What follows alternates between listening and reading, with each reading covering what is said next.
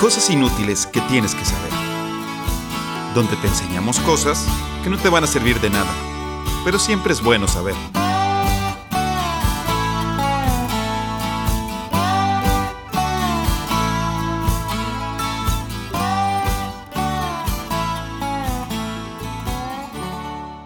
Hola, ¿qué tal? Bienvenidos miércoles. ¿Y saben lo que eso significa? Cosas inútiles que tienes que saber. Esperemos que ahora sí en miércoles. Ojalá que ahora sí sea miércoles. Eh, estoy aquí, como pueden ver, Mauricio. Hola, Mauricio. ¿Qué tal, Fernando? Qué gusto estar aquí en otro capítulo. No sé qué día, pero otro capítulo. Así es, Mario Alberto. ¿Qué tal a todos y todas? Bienvenidos a Cosas Inútiles que tienes que saber. Un miércoles más, esperemos. Así es, justo desempacados de haber visto a Taylor Swift y al novio de Taylor Swift jugando. Ah, no, Fútbol. no está. Tenemos una teoría de que está orquestado eso del, del noviazgo de... Mario Alberto, la de él sí es de que los dos La están de neta, la acuerdo. neta. La mía es que solo Taylor Swift está orquestándolo y Mauricio dice que es de verdad que se quieren. Ok, mucho. ok, ok. Ahí les va. Contexto. Está jugando Kansas, Sí, más o menos. sí, sí. el más prolífero en los últimos sí, sí, tres sí, años, sí. podríamos decir, Mauricio. Sí. El equipo de la NFL más prolífero en los últimos tres años. Casualidad. Se acaba una jugada, la toma se va a Taylor Swift y de ahí se van a comerciales donde está Kelsey. Y Taylor Swift. Ver, el, el O sea, hecho que le estén sacando Anunciaron el- aquí es en Estados Unidos están Pero anunciando no deja de ser, o sea, no deja de ser la, la Taylor Swift que su primer video musical Sí, sale literalmente compa. enamorada de un quarterback colegial, güey. O sea, por favor. O sea, esa morra sí le gustan los, los del los fútbol americano, güey. O sea, Está bien, güey. Yo, yo nomás te digo que la, es la potencia mundial, Estados Unidos. y nos hace creer que no está orquestado. No está Ahí- orquestado. ahí yo, yo ahí lo pongo, güey. Yo ahí lo pongo. se acaba de ser más rico Kelsey, güey, básicamente. Pero bueno, eh, ok, ahí lo eh, dejamos la discusión de Taylor Swift y Kelsey para otro capítulo. Solo cabe resaltar que las playeras de Kelsey aumentaron las ventas en un 400%. Güey. No más, no más. Y ganó 500 mil followers. No más. Por eso digo que se hizo más rico. Güey. Nada es coincidencia. Menos a esos niveles. Pues, no sé. Yo digo que sí se quieren. Yo me voy a reír en 50 años cuando salga el, el contrato de compraventa de bienes y servicios, güey, de la operación que acabamos de ver, güey. Ok. El Swift Gate. No estoy seguro Sí, de o sea- de esa manera, pero ok, sí. Bueno, como se llame ese contrato, ¿no? O sea, el contrato de que cómo le vamos a hacer la opera- operación marketing, güey. O sea, me voy a reír, güey. Contrato de promoción. Ándale. Y se los platicaremos en el capítulo como 2054, 890, sí, algo así, no sé. No sé, como pueden ver, no sé de matemáticas, porque obviamente 300 de este 40 Ah, no, semanas, ¿cuántos 45 1054? Son semanas. 50 por año, güey. Sería It doesn't really matter, ¿eh? 10 años, serían 500, o sea, sería 30 años. No, no, tomaste que no, no los. Soy bien malo para las matemáticas, como Sí. pueden ver. Eh, bueno, ok. Mario Alberto, Mauricio, ¿algo que quieran decir antes de empezar con nuestro capítulo?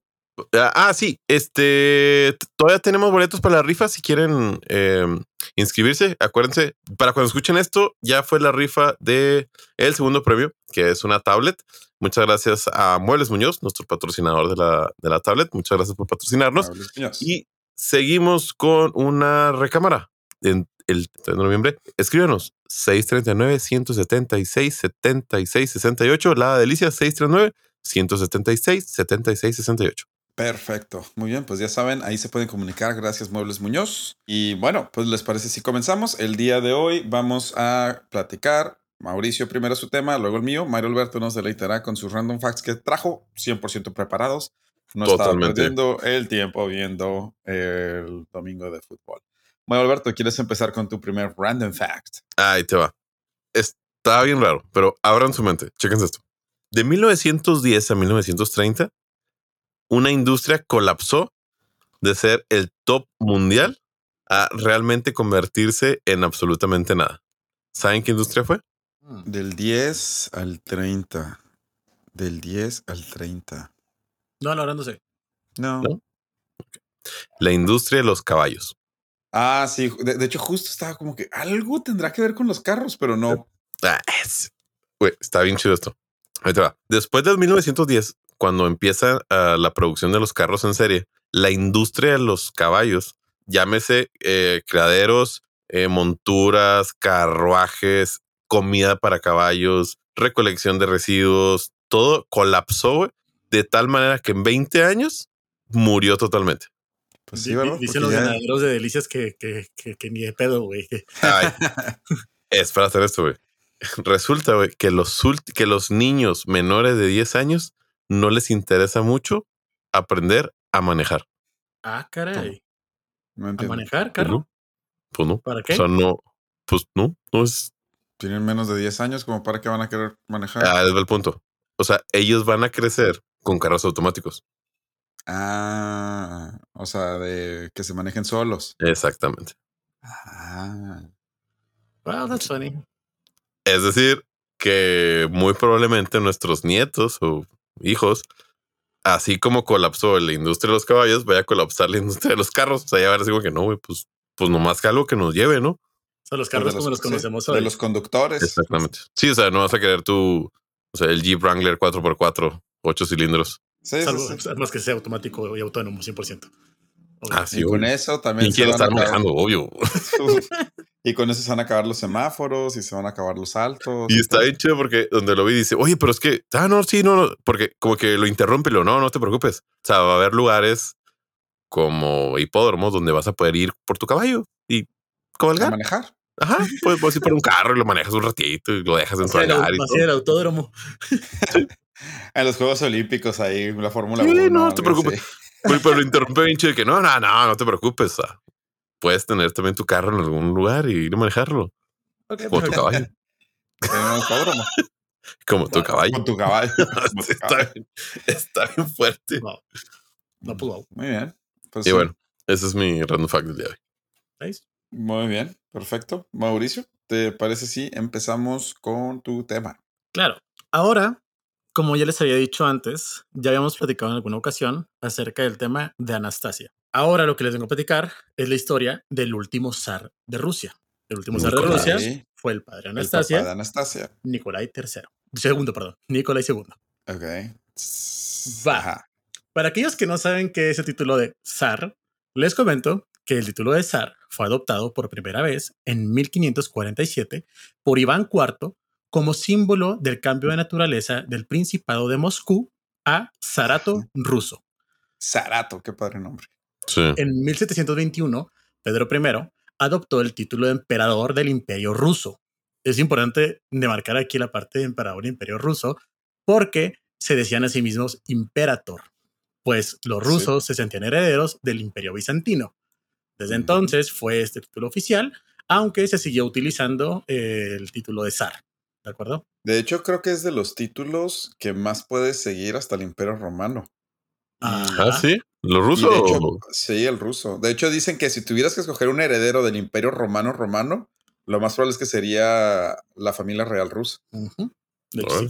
Bueno, el título completo de los emperadores rusos era por la gracia del Señor, emperador y autócrata de toda Rusia. Y en verdad, o sea, sí, sí tuve que, te- tengo que decirles todo el título porque es algo que me dejó impactado. O sea, básicamente a esta forma le seguían toda la lista de territorios por los ares y sus respectivos Ay, títulos. no.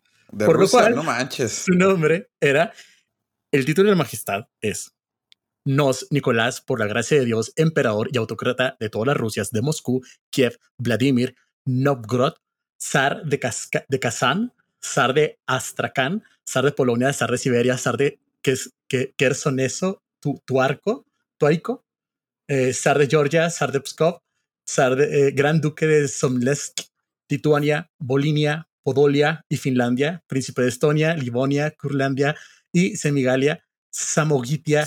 Balstok, Karelia, Ver, Yugria, Perm, Vyatka, Bulgaria y otros territorios. Señor y gran duque de Nizhny Novgorod, Neshgorod, regente de Rizan, Plotask, Rosbok, ah, Yaroslav, Bolovsersk, Udoria, Obdoria, Konvia, Viesk, Mizlik y otros territorios del norte. Regente de Iberia, Cartagena y las tierras de Cabardinia y Armenia. Regente y señor hereditario de Sicarcianos y otros. Señor de Turkestán, heredero de Noruega, duque de Schleswig-Holstein, Storsman, Dirschbergen, Oldenburgo Y así sucesivamente, y así sucesivamente, y así O sea, ¿todavía sucesivamente. Sí, sí, o sea, sucesivamente lo dejaron así. O sea, eso no sé qué, eso sí lo sé que en Wikipedia, la verdad. Pero literalmente dice así, ya en Wikipedia se queda como que sí, y los que siguen, sucesivamente, ¿Te sucesivamente. imaginas Oh. tener como dos empleados para que tengan que decir todo el título ahí de que demos la bienvenida al señor Su Majestad Real y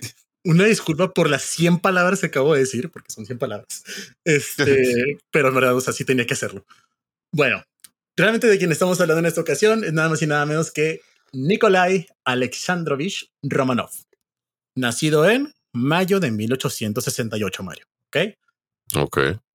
El primero de noviembre de 1894, Nicolás II sucedió a su padre Alejandro III, tras una muerte inesperada causada por una enfermedad, convirtiéndose en zar de Rusia solo con apenas 26 años de edad. Durante tres siglos, la familia Romanov gobernó uno de los imperios más grandes del mundo.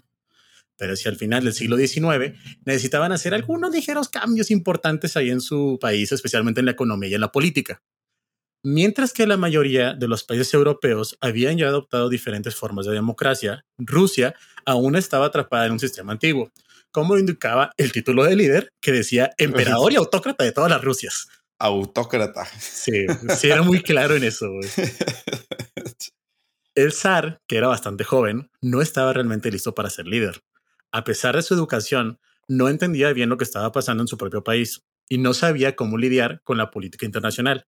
Pues Incluso, claro que no. eh, o sea, es el territorio de como 20 países al mismo tiempo. Pues, ¿cómo vas a saber qué va a estar pasando? no, y aparte él mismo lo decía, o sea, no estoy preparado para ser zar. Nunca quise serlo. No sé nada del arte de gobernar, ni siquiera sé cómo hablar con los ministros. Le hace, güey, a mí solo me gustaba la peda. Sí, güey, básicamente, güey. El último zar intentó ignorar los cambios políticos que se estaban dando a nivel internacional y continuó con la vieja práctica de actuar como un gobernante todopoderoso, pero no tenía experiencia ni confianza en sí mismo. Se negó a hacer cambios, lo que, junto con su falta de experiencia y su inseguridad, llevó básicamente al colapso de todo el imperio. La falta de confianza y experiencia específicamente del zar fue básicamente su ruina. Creo No que ya lo decidí. A lo mejor en mi otra vida fui un zar que no le fue muy bien. probablemente, probablemente fui Nicolai. por esa falta de confianza y experiencia, él no podía oponerse básicamente a desafiar abiertamente a sus ministros, ya que consideraba que estas personas tenían mucha más experiencia y conocimiento que él, dejando constantemente la toma de decisiones de su imperio a otras personas y dejándose influenciar fácilmente por otros líderes internacionales. Un claro ejemplo de esto fue con el Kaiser alemán Guillermo II, quien fue el que lo persuadió para entrar en guerra con Japón con la finalidad de que con ello lograría consolidar la posición de Rusia como la principal potencia en, en- en Asia. Ah, sí, es cierto, la guerra ruso-japonesa. ¿Es correcto? Sin embargo, como Ujú. sabemos, esta guerra resultó ser un total fracaso para Rusia, dañando Oh. seriamente su reputación y desencadenando un descontento generalizado entre la población y pues con ello se vinieron todas las revueltas a lo largo del siglo del Oye, año ¿y ahí 1900. quién, eh, ahí quién ganó? ¿Japón hoy o qué? Sí, los pusieron a Rusia. Sí, sí, o sea, Rusia hizo el ridículo básicamente. en Bueno, supongo que cuando tienes el 90% de tu población en el, al lado europeo y te peleas contra alguien del otro lado, Sí, no, en no, esa época, pues está como que, ¿cómo vas a mandar gente allá? O sea, Hay un individuo en particular que ejerció un poderoso impacto negativo en los asuntos gubernamentales. Esta persona era Grigori Rasputin, un místico en quien la esposa del líder confiaba ciegamente. La zarina, que es el nombre de la esposa del zar, Alejandra, lo consideraba como un mensajero divino y no dudaba en compartir los consejos de Rasputin con su esposo, quien, como lo amaba profundamente, cumplía todas sus solicitudes. La verdad me hubiera gustado hablar un poquito más de, de Rasputin. La verdad es que tomé la decisión de no incluirlo en esta ocasión. Básicamente la historia de Rasputin nos da para un tema entero. ¿De acuerdo? Sí, sí, Lo sí. único que le voy a decir de Rasputin básicamente es que Rasputin llega a la corte imperial en 1905, mismo año en el que Rusia vivió una ola de agitación revolucionaria a causa de falta de derechos políticos y las malas condiciones de la vida de los campesinos y obreros. Esto se había agravado con la derrota de la guerra ruso-japonesa. El zar, al que sus tutores habían inculcado la creencia de que su derecho autocrático era divino, tuvo que dar su brazo a torcer y permitir algunas reformas de carácter democrático. La más importante de las cuales fue la creación de la Asamblea Legislativa, la Duma. Básicamente eran, eran como los consejeros de- del emperador. Sin embargo, ante los primeros intentos de ejercer cualquier poder real, Nicolás II reaccionaba disolviendo la asamblea y persiguiendo a los parlamentarios más críticos. Las dos primeras cortes, con una presencia importante de socialistas, tuvieron una vida muy corta, mientras que en la última reinó el caos por las actuaciones del zar en la Primera Guerra Mundial, en el cual básicamente tomó la decisión de ponerse él mismo al mando del ejército y dejar el gobierno en manos de la zarina Alejandra, completamente bajo la influencia de Rasputin. Muy bien. ¿Por qué no? Vámonos a la guerra. ¿Qué es lo peor que puede pasar al país más grande del mundo?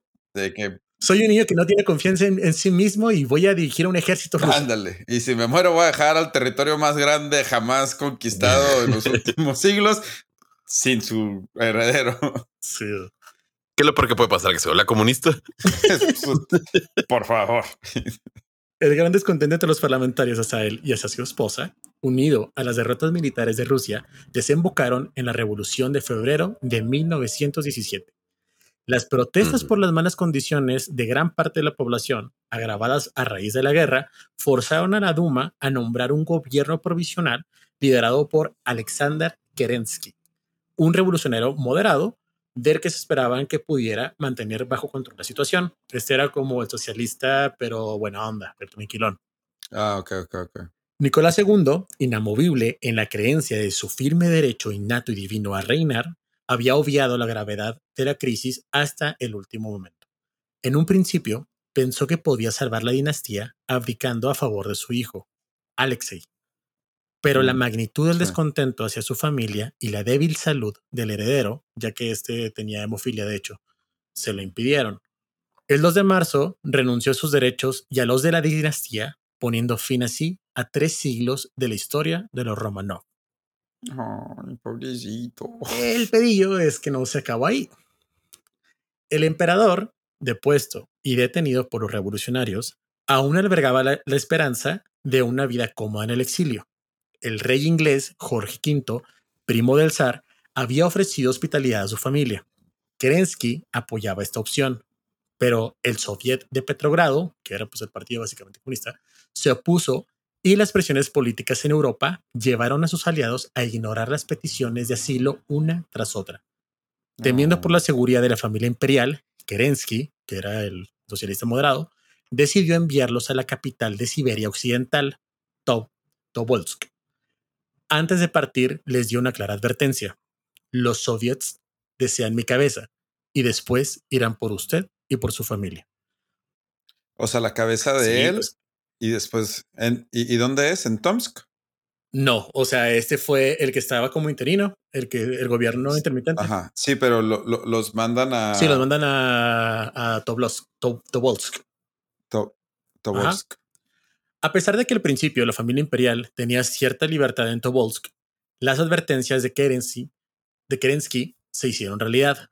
En octubre de ese mismo año, los bolcheviques tomaron el poder y el gobierno provisional huyó al extranjero, lo que dejó a los Romanov sin ningún tipo de ayuda. León Trotsky quería llevarlos a Moscú para someterlos a un juicio público, pero algunos sectores más radicales aún no estaban satisfechos con esa idea, ya que consideraban que era necesario básicamente erradicarlos. Oh. Luego organizaron otro traslado, esta vez a Ecat- Ekaterimburgo, con esperanza de poder enviarlos de manera segura a Moscú en el futuro. Sin embargo, el estallido de la guerra civil en Rusia hizo que temieran que el zar fuera liberado y que esto desencadenara una contrarrevolución masiva en contra del gobierno bolchevique. Por lo tanto, el 16 de julio de 1918, las autoridades comunistas tomaron una simple decisión, ejecutar a los Romanov de inmediato.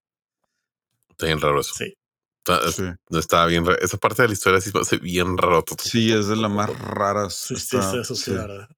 Esa misma madrugada, el oficial Yakov Yurovsky despertó al zar Nicolás, su esposa Alejandra y el zarevich Alekei, y a sus cuatro hijas, Olga, Tatiana, María y, por supuesto, Anastasia. Ah, Les informó sobre la orden de ejecución y ordenó abrir fuego de inmediato. En cuestión de minutos, la familia entera fue asesinada a tiros y apuñalada con bayonetas. Luego, sus cuerpos fueron llevados al bosque y quemados. Que es ahí es donde está el pedo. Con la eliminación secreta de los cadáveres se llevó a diversas teorías conspirativas durante las décadas siguientes, algunas de las cuales sugerían que algunos de los hijos habían sobrevivido. No fue hasta 1979 que los cuerpos descubiertos por Alexander Abdonin, un arqueólogo aficionado, pusieron fin a esas suposiciones. Sin embargo, faltaba Excepto. uno, el de una de las hijas, probablemente la más joven, Anastasia. No fue hasta 2007 que se identificaron finalmente los restos de Anastasia, poniendo fin a la historia de una dinastía legendaria. Y aquí lo que me gustaría nada más con lo que quiero cerrar, básicamente es lo que dijo Nikolai en una entrevista que sí lo alcanzaban a hacer. La revolución rusa llegó como un ladrón en medio de la noche. Sabíamos que iba a llegar, pero no teníamos idea de cuándo. Y de pronto ya estaba ahí. Ah, ¿Quién dijo eso? Nikolai. Nicolai. Ah, Nicolai II. Sí, y esa es la historia básicamente de los Romanov y esa es la historia de cómo Anastasia pues perdió su casita y todo lo que Ah, vieron en la película de Disney. La Ya verdad sé. es que buscamos el capítulo en que hablamos de eso, pero no, no lo encontramos. Entonces ahí si alguien se acuerda de qué capítulo, porque por hacer el destino lo acaba de escuchar o se acordó, díganos para poder mencionarlo en el próximo capítulo. Y ya, ese es mi tema. ¿Está chido? ¿Me agrada? Sí, sí, te, digo, no sé por qué. eh, Pues supongo que porque fueron la última familia real en la que todavía a nosotros nos tocó escuchar historias de ellos, ¿sabes? O sea, todavía en los noventas había gente que decía que era Anastasia. Sí, de hecho sí. Sí, sí, sí, sí. Sí, realmente no fue hasta el Entonces- 2007, de hecho, que encuentran los Se restos. te hace raro que tengas empatía por esa historia. Ajá, pero pues es porque sí. todas las historias demás que conocemos, pues no, ya no nos tocó Ya, ya, ya. tanto el. Porque pues todos conocemos la historia de Anastasia. A lo mejor la película de Disney tuvo mucho que ver también. Sí, probablemente. O sea, de hecho te lo pintan, o sea, muy fea lo que les pasa a ellos, aunque en realidad no deja de ser un autócrata, güey. O sea, Sí, o sea, y al que sí le estaba valiendo madre el pueblo. Sí, sí, sí, sí. Pues sí, pero después por lo que me dices, pues suena más como que, o sea, yo ni siquiera quería. No, sí. tú siquiera sabes quiénes son. O sea, solamente por o sea, por eso, o, o sea, él hace así como que yo ni siquiera quería ser emperador. Ajá. Sí, se me tocó. Bueno, ¿les parece si damos una pausa y regresamos con el siguiente random fact de Mario Alberto y mi tema? Vámonos.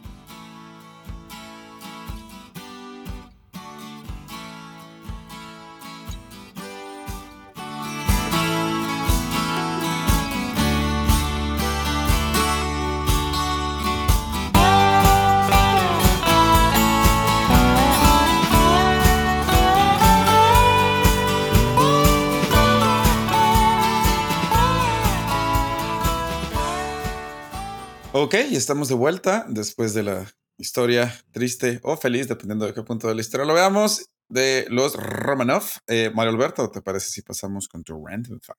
¿Cómo no? ¿Cuál es eh, la estructura más famosa de Francia? La estructura, Torre Eiffel. La Torre Eiffel. Ok. Saben que la Torre Eiffel es, qui- bueno, puede ser 15 centímetros más alta durante el verano que durante el invierno. Ah, la física. Sí, la expansión del acero hace que en verano, obviamente pues, es más caliente, se expanda. Entonces, 15 centímetros más alta en verano 15 que en centímetros invierno. es bastante. Es un chingo. O sea, Sí, sí, sí, es, sí es bastante para una torrecita. Eso suena estructuralmente inseguro. No, Sí, yo sí. creo que está hecho para eso, ¿no? O sea, Sí, pero. bueno, porque sí, o sea, no sé cómo funcione, pero, o sea, sí me han platicado que, por ejemplo, en los puentes dejan un pedacito para cuando se expande el concreto, no pase nada.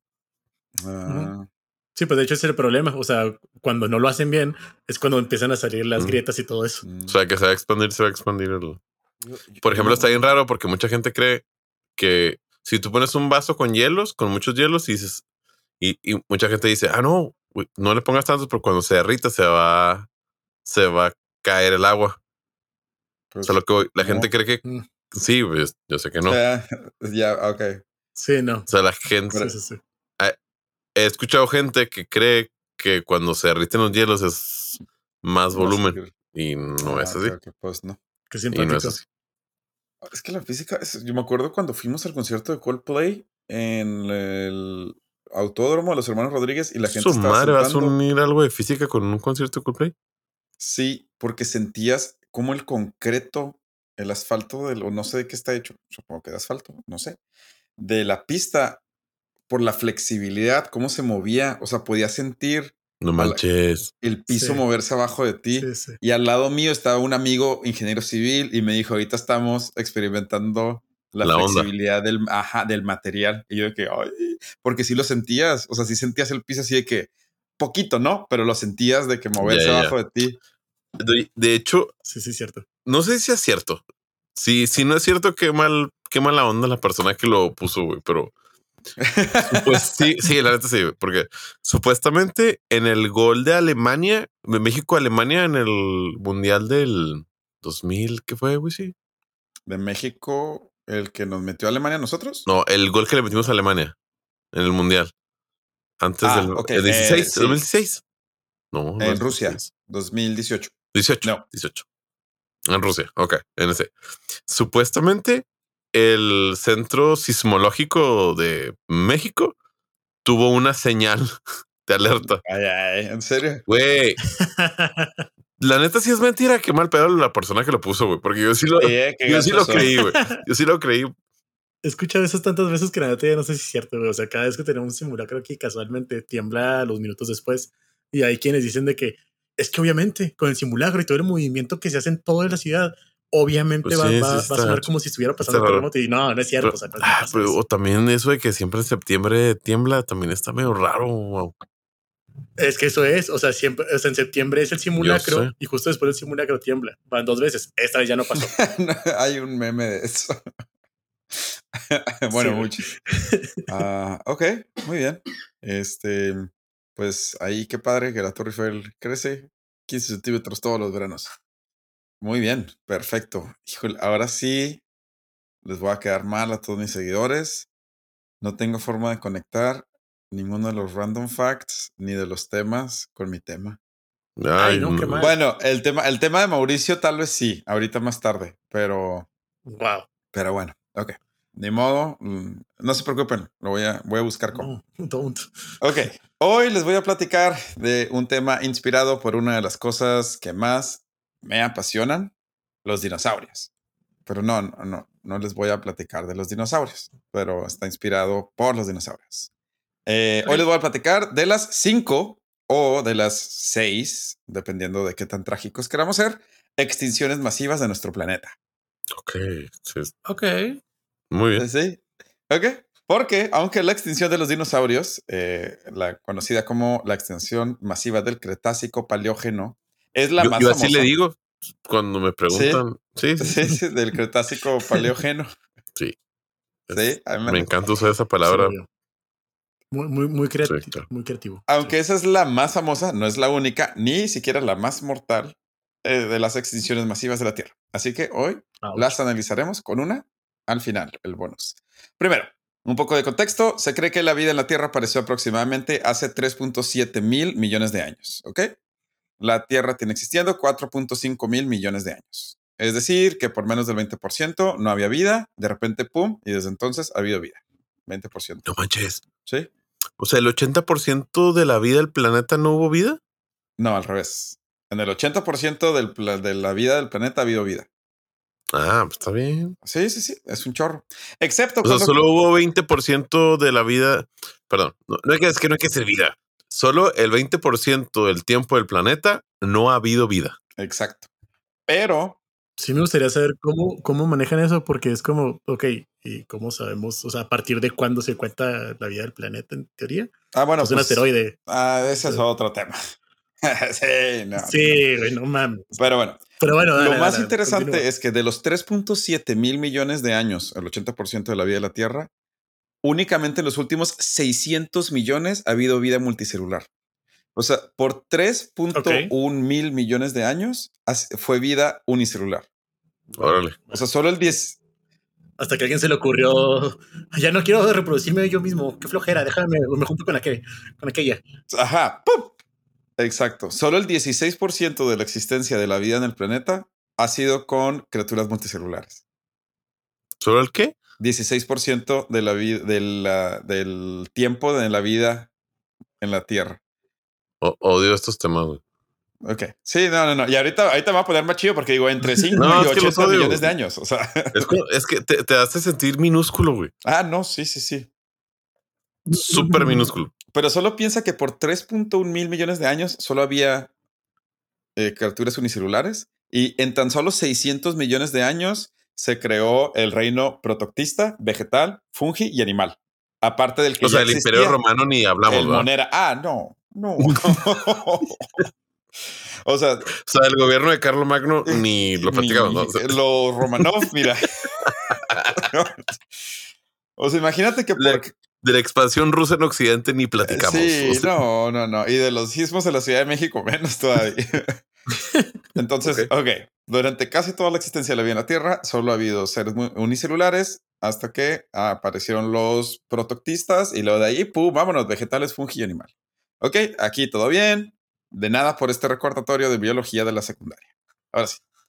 Cabe resaltar que todas las extinciones de las que sabemos eh, vienen, están relacionadas solo con seres multicelulares, porque obviamente es muy difícil tener registros de seres unicelulares en el registro fósil. Entonces, pero bueno, empecemos con la primera extinción masiva. La extinción masiva del ordovícico silúrico. Eh, fue, es la primera de la que tenemos registro, las voy a decir en orden cronológico. Es la segunda peor de la historia. Dime que tiene un nombre normal como ornitorrinco o algo así. o sea, eh, extinción masiva del ordovícico silúrico. Perfecto. Ok. La segunda peor de la historia. De hecho, la única que no fue generada ni por objetos extraterrestres, no se emocionen, asteroides, o erupciones volcánicas. Ocurrió hace Ok. 443 millones. Es que entre estos dos asteroides y los volcanes, ellos han dedicado a darle a la La vida humana, ¿eh? Sí, o sea, o sea, a la vida terrestre. O sea, pero bueno. Tra- Traen peito pesado con la Sí, tierra. sí, sí. Eh, este no, este ocurrió hace 443 millones de años.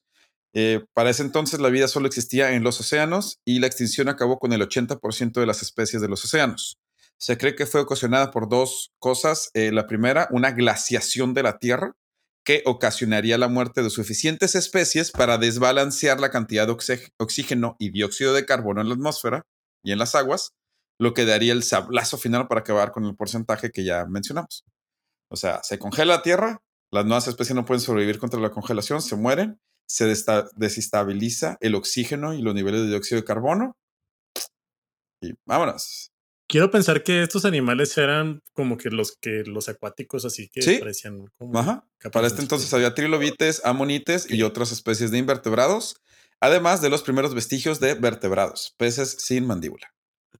Es que dijo Mauricio, sí, esos, esos animalitos que tienen caparazoncitos y luego sí, sí, claro, los trilolitos con él. Así que, los trilobites y amonites. Sí. sí, como no. Te garantizo que la mayoría de las personas que nos escuchan van a entender más mi referencia que la de Fernando. Sí, no, No, yo lo entendí, güey. Son los caparazoncitos con Sí, las sí son. colitas. Lo peor es que sí son. Los Pokémon. Sí, no, güey. claro que son.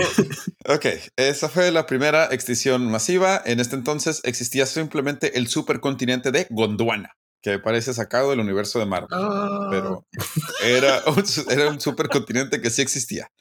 Ok, vayamos ahora a la número dos, la extensión masiva del Devónico, ocurrida hace 360 millones de años. Esta extinción acabaría no más con el 50% de las especies de la Tierra. Esta época del Paleozoico, conocida como el Devónico, daría la bienvenida a las primeras especies terrestres, es decir, plantas e insectos. ok, aquí no estamos hablando de los caracolitos ni nada de eso. Sí había caracolitos, pero en el agua. Ok. la mayoría de, de los animales, como, o sea, los, los animales que no son insectos que conocemos, todavía viven en el agua. Va, va. Los peces sin mandíbula serían los chicos populares de la cuadra durante esta época y de hecho serían los más impactados por la extinción para llegar casi a su extinción completa con esta, la extinción del devónico. Los fondos marinos estarían llenos de coral. Hay, hay un incremento muy grande de coral. Sin embargo, por el cambio de eh, la temperatura, casi todos los corales desaparecieron. Y sería a partir de esta época que los tetrápodos, tetrápodos, o animales con una columna vertebral y cuatro miembros, de ahí el nombre, tetrápodos, Ok. empezarían a ganar importancia en la Tierra. Es decir, nuestros antepasados, porque nosotros somos tetrápodos. Ok, sí. claro. Oh, oh, va, sí, entiendo. tenemos cuatro podos, tenemos cuatro miembros. Muy bien. Se cree que esta extinción masiva empezaría con un movimiento no, violento. yo no entiendo por qué tetra, tetra, tetra, no tetra, cuatro tetra podos. cuatro podos, podos. como Ok, va, va. ya tetra Dale. cuatro Sí, podos ya, como dale, dale, dale. pies, Sí, brazos. Es que, es que si deberán de llevar matemáticas ahí en derecho, güey. Sí, ¿verdad, güey? Porque en derecho te enseñan eso, ¿verdad, güey? Y en matemáticas también, Sí. güey, obviamente. Sí, sí, sí.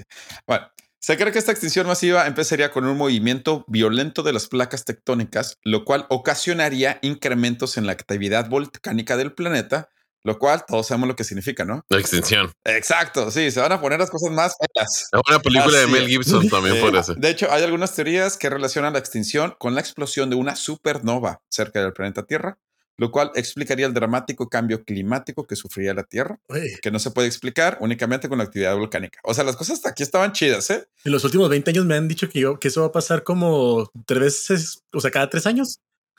O sea, yo Sí. tengo una duda. Entonces, las erupciones volcánicas no son tan comunes. Las erupciones volcánicas masivas no son tan comunes. Sí, esto es que se desmadra la Tierra. O sea, esto es Sí, que sí, aquí estamos, no, estamos hablando de que el Popocatépetl. No, Sí, no, no, no, sí. no, Todo el eje volcánico transversal y aparte, o sea, una cosa es que derrame, otra cosa es que literalmente estalle. O sea, si estalla, imagínate que Ah, todos los minerales de la Tierra literalmente salen al aire y no puedes ni siquiera respirar el aire. Sí, exacto. Se queman tus pulmones. Bueno, esta extinción, eh, aunque no tan impactante en el número de especies, marcaría el final de la época devónica y daría paso a una época conocida como el Carbonífero. Sería durante esta época que los primeros vertebrados se aventurarían a dejar la seguridad de los mares para expandirse en los supercontinentes que todavía habitaban la Tierra, lográndolo de una manera tan efectiva que incluso hoy en día los vertebrados, o sea, nosotros, somos los reyes de los animales de gran volumen. Ahora sí, pasemos a la extinción más grande de la historia del planeta, la cual acabaría con el 84% de la vida en la Tierra. A la madre. Esta extinción, conocida como la extinción masiva del Pérmico Triásico, y la tercera en nuestra lista, es también conocida como la Gran Mortandad. Esta sí tiene un nombre más, más fresón. Sí. Aquí ya hay dientes, ¿verdad? Aquí ya hay dinosaurios, ya hay dientes, ya hay todo. Ok. ¿sí? Es el Pérmico y el Triásico. Aquí es cuando apenas están empezando los dinosaurios, cuando apenas están así como que los primeros vestigios de los mamíferos.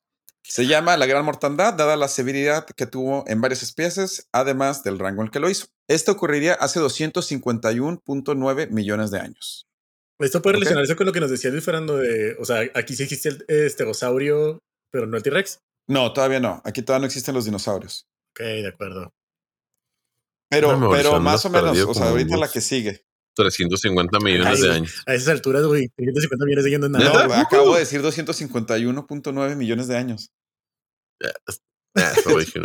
Esta es la peor extinción conocida de animales terrestres e insectos, así como la segunda más alta de animales marinos.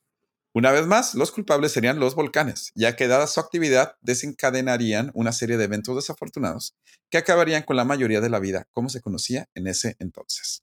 Y aquí es donde lo conecto. Oye, pero ya me está dando como que miedito los Sí, volcanes. de hecho, aquí es donde lo conecto con la historia de Mauricio, porque se cree que el rango volcánico de Siberia, Ah, en Rusia, Wow. eh, se creó y luego pasó esta extinción masiva. O sea, durante la creación del rango volcánico de Siberia es cuando eh, la creación de ese rango volcánico es lo que ocasiona esta extinción masiva. Ah, ok. No tengo la menor idea que es el rango siberiano, no sé qué. Así es, esta es una cordillera de volcanes que rodea, no solo, o sea, rodea lo que es Siberia, que Siberia es la división política más grande del mundo, que está en el noreste de Rusia. O sea, los volcanes despertaron, eruptaron y valió madre. Punto. Así es. La temperatura eh, creada después de que esta nueva cordillera se creó incrementaría en los mares en promedio 8 grados centígrados y aproximadamente 10 grados centígrados en toda la Tierra. Fuck. Así es. Esta época, de hecho, marcaría el final de la época pérmica para dar entrada ahora sí a la época favorita de un servidor y de muchas personas en el mundo, el Triásico. O mejor No, conocida como Ah, está sí, la época de los esperando. dinosaurios. Totalmente, como-. Eh, de hecho, se cree que es gracias a esta extinción masiva que los dinosaurios pudieron llegar al auge que conocemos hoy en día, ya que con la mayoría de los vertebrados extinguiéndose, un nicho enorme se abriría, el cual sería llenado rápidamente por esta nueva especie de ovíparos de sangre caliente, que apenas estaban empezando a divergir de los reptiles.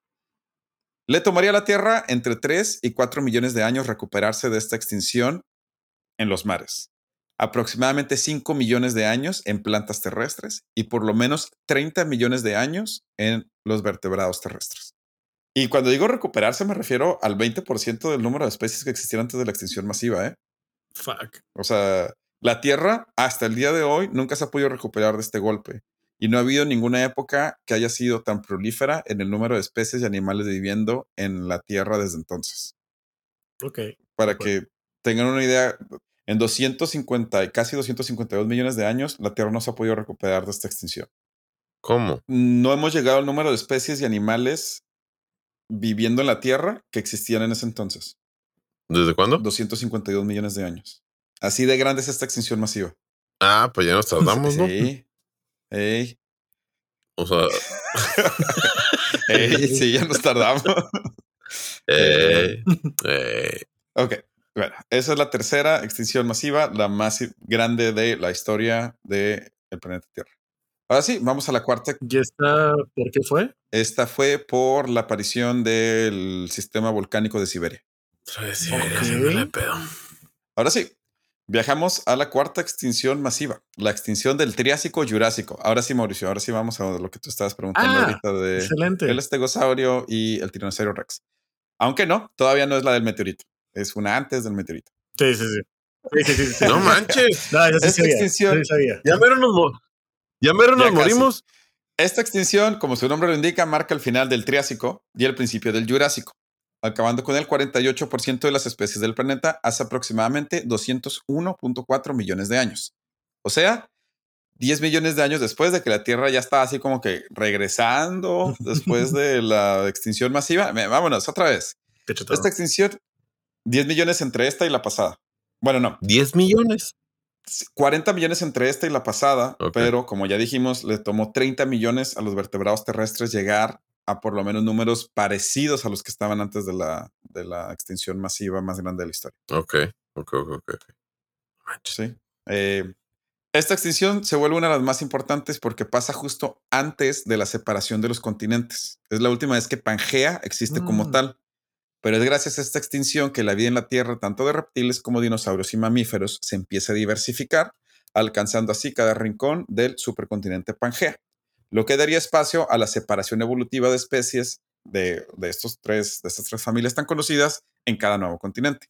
Se cree que comenzó con varios impactos de meteoritos y asteroides, el más grande de ellos en lo que es hoy en día Quebec, cuando un asteroide de 5 kilómetros de longitud impactaría la Tierra, empezando otra vez una cadena de reacciones volcánicas que cambiaría la temperatura de la Tierra.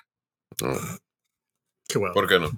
¿Por qué no? En esta ocasión la Tierra se recuperaría relativamente rápido, ya que en menos de 100.000 años suficientes especies de animales se esparcieron por Pangea y en menos de 5 millones de años los números ya estarían más o menos a la mitad de especies antes de esa extinción. Ok. Yo sé que está bien difícil, son muchos números y muchas especies, pero... Yo la verdad estoy poniendo por periodos en mi cabeza y ya, o sea, ah, se desmadró Sí. por esto, ah, qué mal pedo. Y luego esto, ah, se Ok. Sí. Ahora sí, la quinta y más famosa de las extinciones, la extinción masiva del Cretácico Pleogeno, ocurrida hace 66 millones de años. Ahora sí, esta sí la conocen todos. Ocasionada por el impacto de un asteroide de 15 kilómetros de longitud en Chicxulub, en la península de Yucatán. Mejor fue México. El impacto sería tan grande que ocasionaría una reacción en cadena de explosiones volcánicas que cubrirían los cierros de la Tierra, alterando el clima de tal manera que acabaría con todos los dinosaurios no avianos, hay que recordar que los pájaros son dinosaurios, y con cualquier criatura que pesara más de 25 kilos. No. Esto acabaría con el 75% de la vida en toda la Tierra. A la madre. O sea, nosotros tres ya... eh, eh, eh. Bueno, ¿Cómo sí. sacarán eso? No, pues no, no sé. No. Oh, oh, está cabrón, está cabrón. No, está, Ah, está difícil. El impacto del asteroide iniciaría un invierno global, lo cual acabaría rápidamente con las plantas y el plancton en los océanos. O sea, las plantas en la Tierra, plancton en los océanos. Esto desequilibraría el ecosistema ya que acabaría rápidamente con los herbívoros, lo cual a su vez acabaría con los carnívoros y solo los animales más pequeños lograrían sobrevivir. Sí, o sea, Empezó una época de oscuridad casi total en la que los rayos del sol apenas lograban filtrarse a través de las nubes ocasionadas por el impacto y después por las reacciones volcánicas que el mismo ocasionó. Como ya sabemos, esta extinción masiva se volvería crucial, ya que con la extinción de los dinosaurios no avianos, comenzaría la época de estos nuevos animales pequeños con vello en el cuerpo, sangre caliente, la mayoría de ellos vivíparos, con una estructura dental muy peculiar, una evolución de unos huesos ubicados a un costado de la mandíbula para convertirse en receptores auditivos y que alimentaban a Mm. sus nuevas crías a través de la secreción de un líquido por glándulas únicas de las hembras de la especie. Órale. Así es. Esta extinción daría entrada a la época de los mamíferos.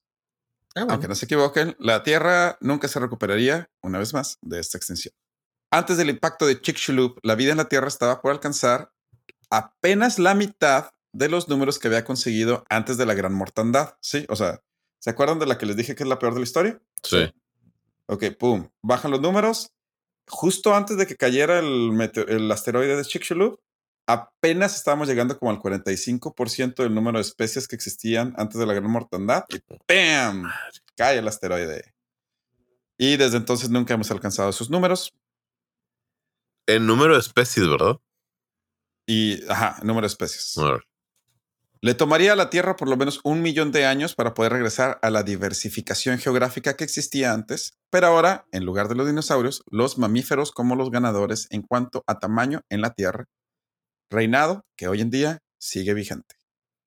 Pero Hasta que estas otro, enoja- las- otro volcán se enoje. estas son las cinco extinciones masivas, pero como les dije, hay una sexta, muy discutida, muy, de hecho, últimamente política. La sexta extinción masiva que estamos viviendo hoy en día, la extinción del Holoceno, o también como se le conoce, la extinción masiva del Antropoceno. ¿Algo le suena la palabra? Antropoceno. Antro, No, no voy a responder eso, güey. No tengo la menor idea de qué hablas. Antros, personas.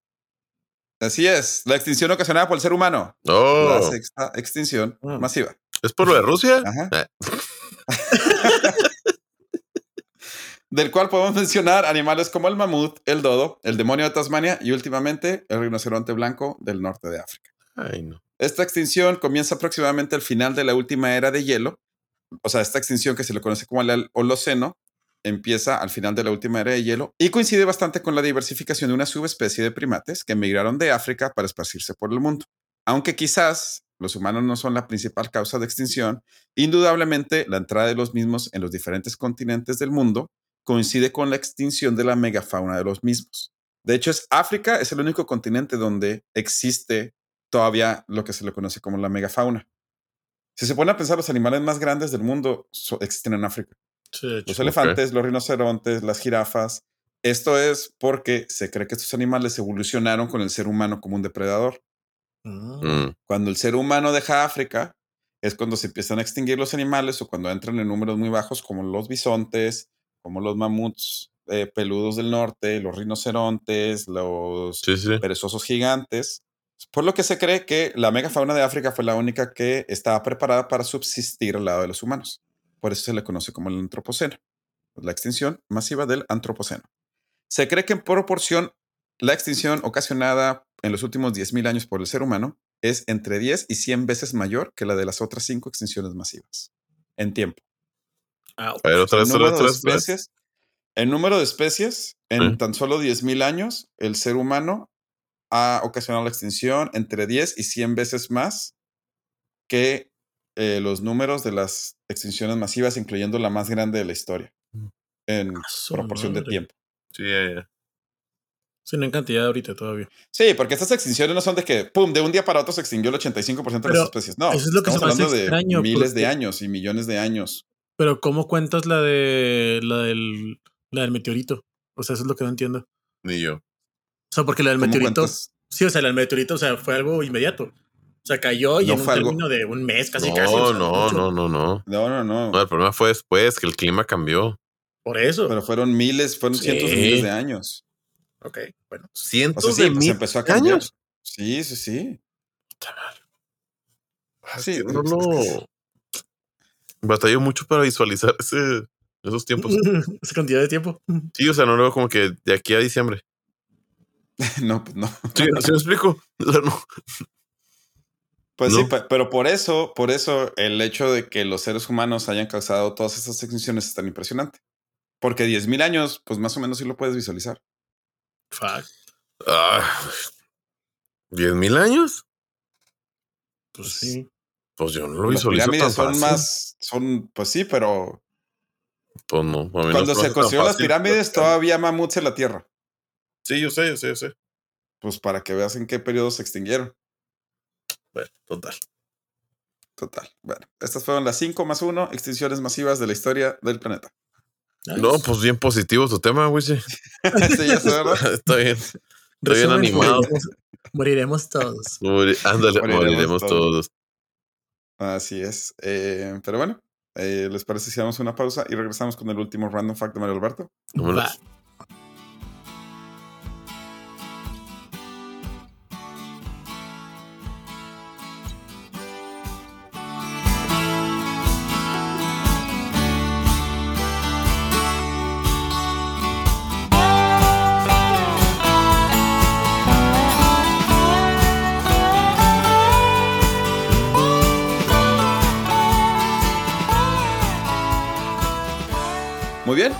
Estamos de vuelta después de mi tema tan eh, positivo y no le tengan miedo a los volcanes. Mario Alberto, ¿nos quieres dar tu último random fact? Claro que sí. Ahí les va. ¿Saben cuál es el match en Tinder más raro que ha habido? No ni siquiera ent- entiendo el contexto. El match de Tinder más, más extraño, más entre dos random. personas, entre... Pues claro que dos personas. Uy, sí. Ok. Pues, pues- pues- pues está bien. A ver. ¿Cuál? Bueno, en el 2014 hubo el match más raro de Tinder, que fue en la Antártida. Dos investigadores coincidieron en la aplicación global de citas en la parte más remota del mundo. Un hombre que trabajaba en la estación antártica McMurdo de Estados Unidos y una mujer que acampaba 45 minutos en helicóptero. Dime que se Ah, casaron. madre. No dice. Probablemente no Ah, salieron. Le, le mandó un mensaje al vato y no le contestó la chava, güey. Hacía mucho frío. Buen punto. Es el match más raro de Tinder. Pues sí, la verdad sí está muy raro. Qué random. Muy bien. Bueno, pues eh, con esto damos por terminado el capítulo número 11. Por favor, no se nos depriman. Y nos vemos la semana que entra. ¿Algo que quieran decir antes de despedirse? Nada más, no se extinga, gente. Por vemos el miércoles. y- es que sí siguen escuchando, neta. Sí, sí está chido. Sí, no se duerman. Chiste local. Este, Hasta luego. Nos vemos. Chao, gente.